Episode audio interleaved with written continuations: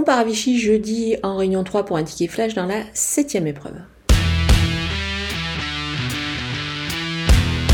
Le numéro 1 Maki Maki n'a pas démérité euh, le dernier coup dans un quintet plus, c'était sur cette distance de 2400 mètres. Je pense que dans ce lot, il devrait pouvoir euh, bah, rééditer une belle performance. Vraiment, c'est un cheval qui ne lâche rien, qui donne tout. Il avait terminé 7 euh, septième le dernier coup. L'opposition n'était pas du tout la même bah, de ce qu'il va trouver euh, ce jeudi euh, sur la piste de Vichy. D'autant qu'ici, il va bénéficier de la décharge de sa partenaire, donc on peut le reprendre en grande confiance et le jouer au jeu simple gagnant placé.